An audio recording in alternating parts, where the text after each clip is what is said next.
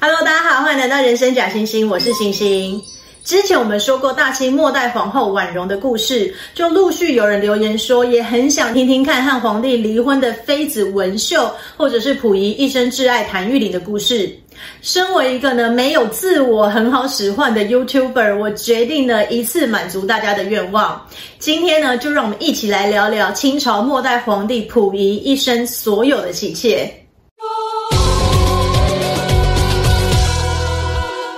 在皇帝爱新觉罗溥仪一生立过一个皇后、一位妃子、两位贵人，晚年呢还娶了一个妻子。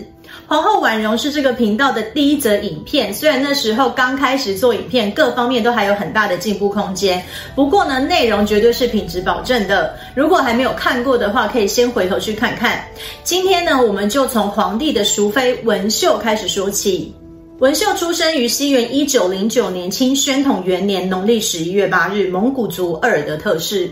他的祖先随着多尔衮入关，被封印入了蒙古八旗中的上三旗镶黄旗。虽然呢不是满人，但是他的家族也是贵族中的贵族。他的祖父习禛在光绪年间还做过吏部尚书，因为清朝呢已经不设丞相，吏部尚书呢就算是百官之首。但是文秀出生的时候，他的祖父已经去世，他的父亲端公则是一名纨绔的少爷，因着祖父的名声，在内务府混到了一名小官。大清覆灭之后，就靠着祖产度日，家道渐渐中落。母亲蒋氏则是父亲的继室，在他父亲端公过世之后，蒋氏就带着文秀以及他的妹妹文珊离开了鄂尔德特府，住到了北京花市胡同里。一九一七年，八岁的文秀和普通人家的小孩一样，用了学名傅学芳，进到了花市中三条的北京私立敦本小学读书。他很聪明，也很勤学。放学后呢，还和妈妈一起做些针线活来维持家计。虽然当时大清早已覆灭，溥仪也早就退位，但是在北洋政府的同意下，溥仪仍在紫禁城里面过着皇帝的生活。一九二一年，民国十年，十六岁的溥仪就依照大清的组织开始进行选后。不过呢，此时已经不能像过去那样大张旗鼓地安排秀女进宫，只好呢用看照片的方式来选秀。文秀的五叔华堪是他父亲六个兄弟当中唯一一位考取功名，也是清朝最后一位吏部尚书。他听说皇帝要选秀，便心想这是重振家业的好机会。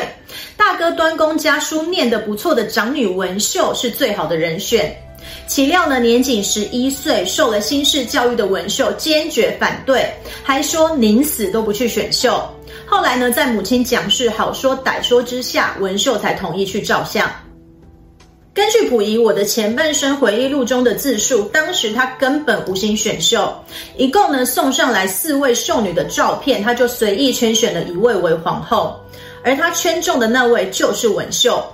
不过当时后宫主事的端康皇贵妃，也就是光绪帝的景妃珍妃的姐姐，坚持要溥仪立另外一位秀女郭布罗婉容为后。但是呢，已经被皇帝圈中的文秀也不能再嫁给其他人了。溥仪呢，就将她纳为妃。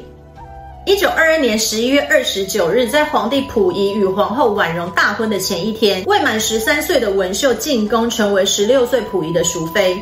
刚进宫时，文秀和溥仪的关系还不错。虽然因为溥仪的生理问题未能有夫妻之实，但是呢，两人会一起看看书。溥仪呢，也很佩服文秀的文采，还给他请了一位英文老师。文秀和婉容一开始的关系也是不错的，两人经常写信关心对方。至于后来三人的关系为何转变，根据溥仪自己的说法是，他当时呢只想着复辟，无心男女之爱，但是皇后却老是以为他到了文秀的长春宫去了。后来为了避免皇后抱怨，溥仪就干脆不到文秀那去。而且呢，只有一后一妃，又向往新式生活的溥仪，下令免了淑妃文秀向皇后婉容行后妃礼。据说这让皇后非常的不是滋味。文秀从此深居简出，每日早上梳洗后，她先到溥仪的宫中请安，再到皇后婉容以及四位太妃寝宫中问安。完毕之后，她就回到自己的宫殿静心读书。日复一日，一直到一九二四年十月二十三日，西北军阀冯玉祥发动政变，攻占紫禁城，要求溥仪一行人即刻离开。在大家匆忙收拾行李之际，文秀却拿了一把利剑，走到大清祖宗牌位前，准备与清朝共亡。幸好被宫女发现，夺下了剪刀。在日本人的协助下，溥仪带着他的小朝廷，先后住在了天津日本租界的张园以及静园。在这段期间，他们三人的关系是越来越糟。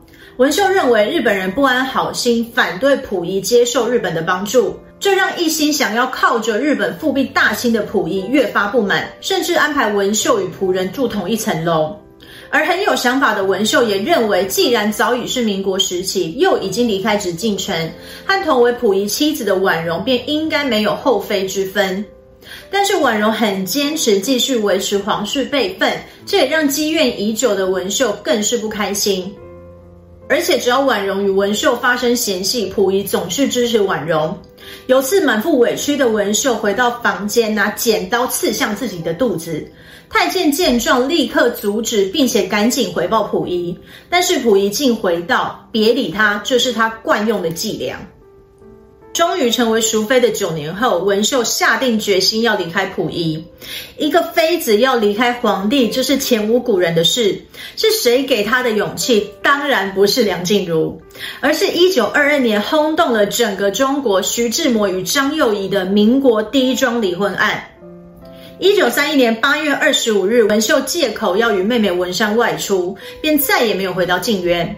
随后，他委托了天津律师公会会长等三位律师，根据中华民国民法向溥仪提出离婚，史称“刀妃革命”。被妃子离婚，皇帝溥仪的脸可丢不起。但是双方律师多次协调未果，最后溥仪方只好同意。不过呢，有一个附加条件，就是文秀终身不得再婚。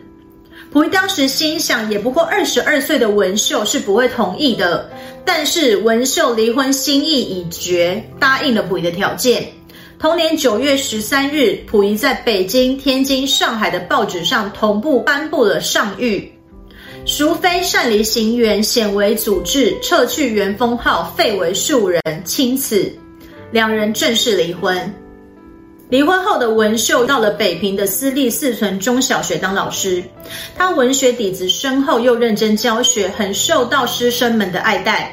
但是因为离婚的妃子实在太引人好奇，不堪其扰的文秀最终辞去了教职。而虽然呢已经离婚，他依然维持当妃子时期的生活规格，在刘海胡同买了一座不小的四合院，还请了四名佣人。失去工作后，文秀的生活很快就陷入了困境。他只好卖掉房子，遣散佣人，被迫四处打工。一九四七年，在溥仪自顾不暇的情况下，三十八岁的文秀嫁给了四十多岁的国民军军官刘振东，两人相互扶持，过着简单的日子。结婚六年后，一九五三年九月十七日，四十四岁的文秀因为心肌梗塞病逝于北京，结束了他平凡也不平凡的人生。被离婚的皇帝溥仪颜面尽失，他将所有的过错都怪在婉容的头上，与婉容开始渐行渐远。一九三二年三月一日，日本建立满洲国，三月九日，溥仪登基，成为满洲国康德皇帝。婉容也被册封为满洲国的皇后，但是婉容和文秀一样不赞成接受日本人的扶植，她开始逃避，整日吸食鸦片，关在房里不出门。日本关东军见溥仪和唯一的妻子婉容也不和睦，便想要为溥仪找一位日本妻子，溥仪呢坚决不从。后来日方转移了目标，强迫溥仪的弟弟溥杰娶日本人，也就是我们之前说过的嵯峨号。溥仪知道日本人在完成溥杰和嵯峨号的婚礼后，又会把焦点转到自己身上，于是他便秘密命人在满清旧贵族女子中选一名进宫，而这位就是溥仪一生的挚爱谭玉麟。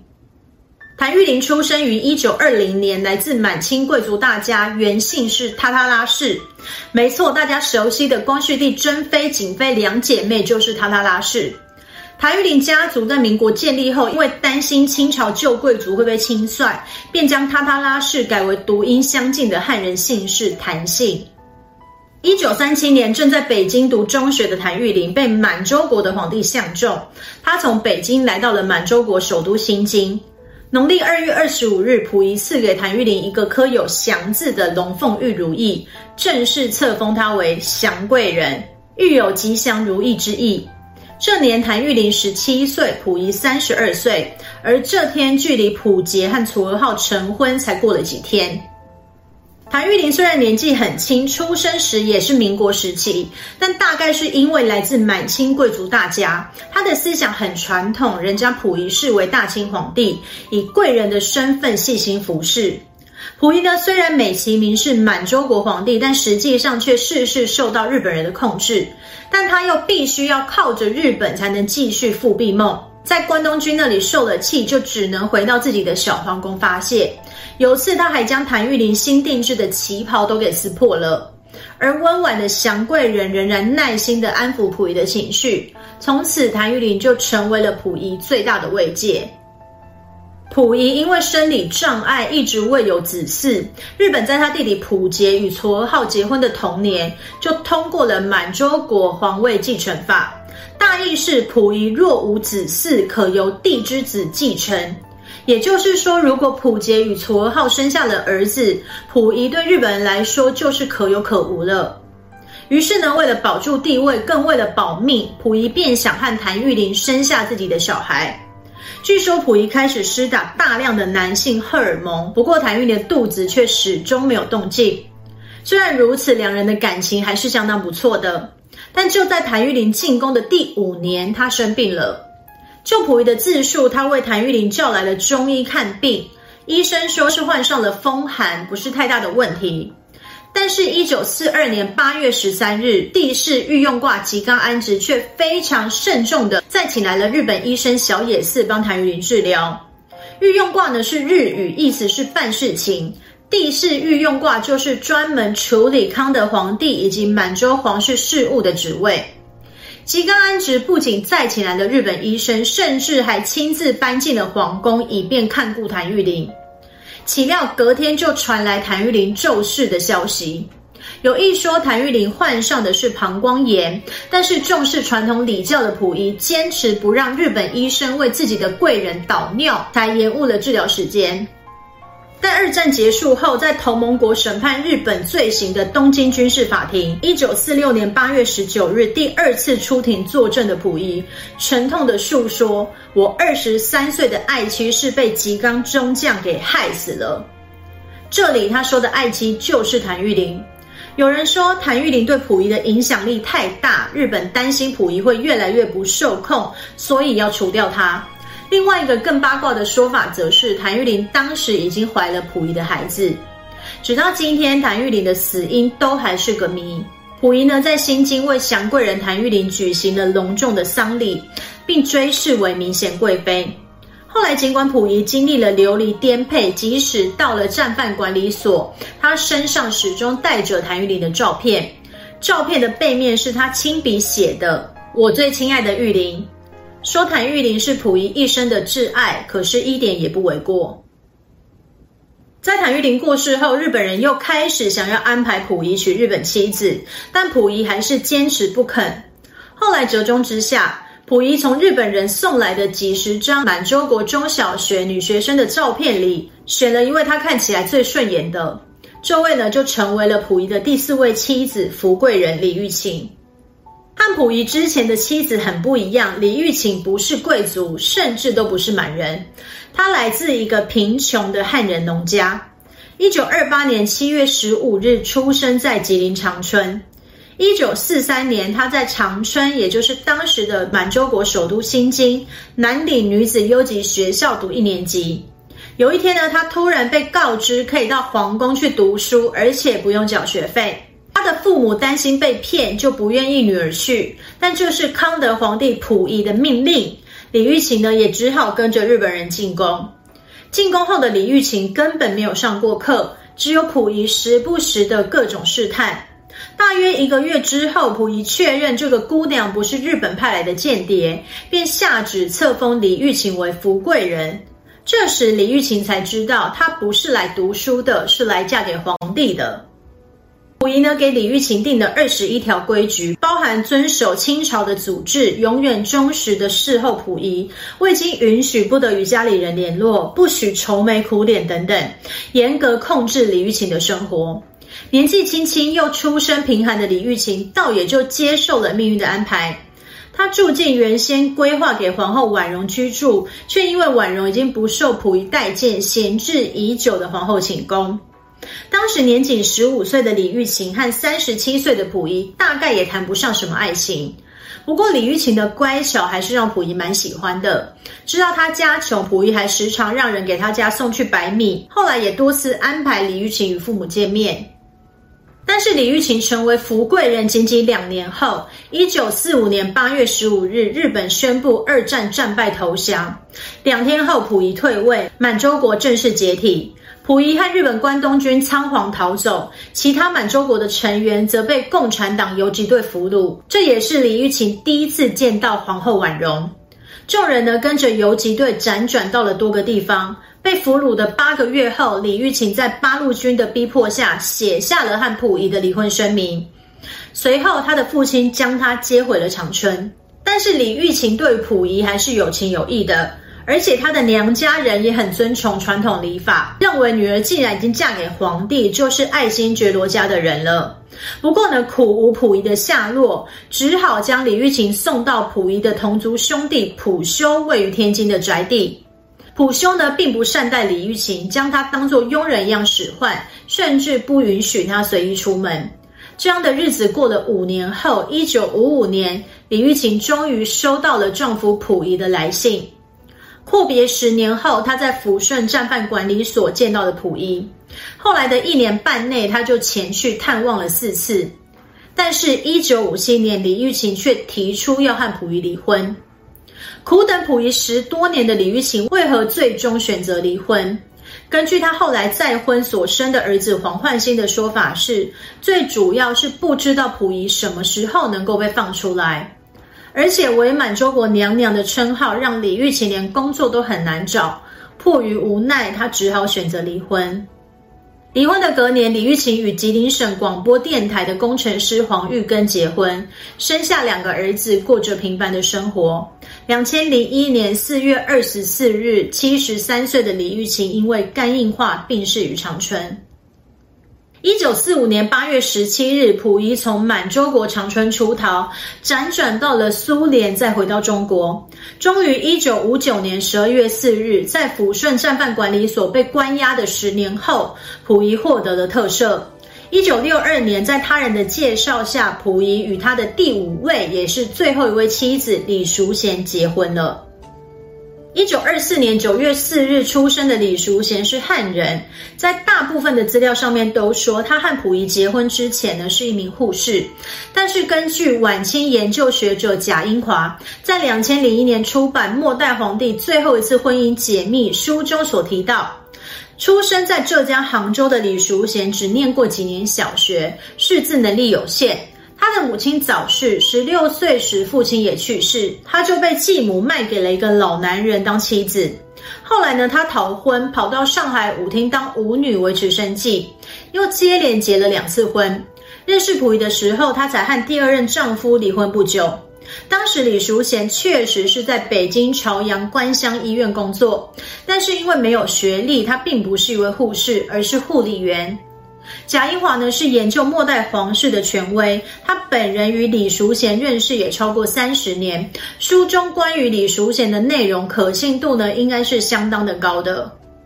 溥仪从抚顺战犯管理所出来后，已经是孤身一人了。他的亲戚朋友们呢，便想帮他找个伴。起先呢，介绍了一些满清旧贵族或是大臣家的女儿，但是溥仪大概是又怕与皇室扯上关系，都拒绝了。最后，溥仪认识了没有背景的李淑贤，两人交往四个月后，一九六二年四月三十日，由光绪帝同父异母的弟弟溥仪的叔父贝勒爷载涛作为主婚人。五十五岁的溥仪与三十七岁的李淑贤在北京全国政协文化俱乐部举行婚礼，而唯一呢以女方亲友的身份参加的伴娘胡瑞珍，据说就是李淑贤五小姐时期的同事。不过溥仪到去世都不知道妻子的这段过去。婚后不久，李淑贤便吵着要离婚，原因就是溥仪的生理障碍。两人要离婚的事，连当时中华人民共和国的国务院总理周恩来都听说了。在一次与两人餐叙时，周恩来还特地和李淑贤说：“生不出小孩没关系，我和我的太太也没小孩啊。”而溥仪为了留住李淑贤，甚至还说：“只要不离婚，我同意你交朋友，我不会过问的。”最终，李淑贤打消了离婚的念头。但是往后的婚姻生活，李淑贤还是时不时拿离婚来威胁溥仪。溥仪呢，大概是出于愧疚，对妻子是处处包容、呵护备至。据说有次到了李淑贤的下班时间，外面下起了倾盆大雨，溥仪就拿着雨伞到路口接妻子。但是李淑贤当天走了别条路回家，溥仪怕错过，也不敢回家查看，就在雨中站了好长一段时间，一直到邻居和李淑贤说溥仪还在路口等他，李淑贤才急急忙忙的去将溥仪叫回。虽然李淑贤不是很满意这段婚姻，但是两人结婚的两年后，溥仪的身体就开始出现问题了。从最初的前列腺炎到后来的肾脏癌，李淑贤呢一直在旁照料他，一直到两人结婚的第五年，一九六七年十月十七日，六十一岁的溥仪在北京协和医院走完了传奇的一生。当时四十二岁的李淑贤从此未再婚，一直到溥仪去世的三十年后，一九九七年六月九日，七十二岁的李淑贤因为肺癌病逝。临走前，他交代溥仪当了大半辈子的傀儡，不能让他再当招牌了。我坚决不与溥仪合葬。末代皇帝溥仪五位妻妾的故事就到这里结束了，包含他弟弟的妻子嵯峨号、溥仪身边女人的故事，大概也都告一段落。我知道大家可能还会说，还有暗恋的溥仪一辈子清末最美的哥哥王敏彤。那未来有机会再说吧。希望大家还喜欢今天的内容，我们下次再见喽，拜拜。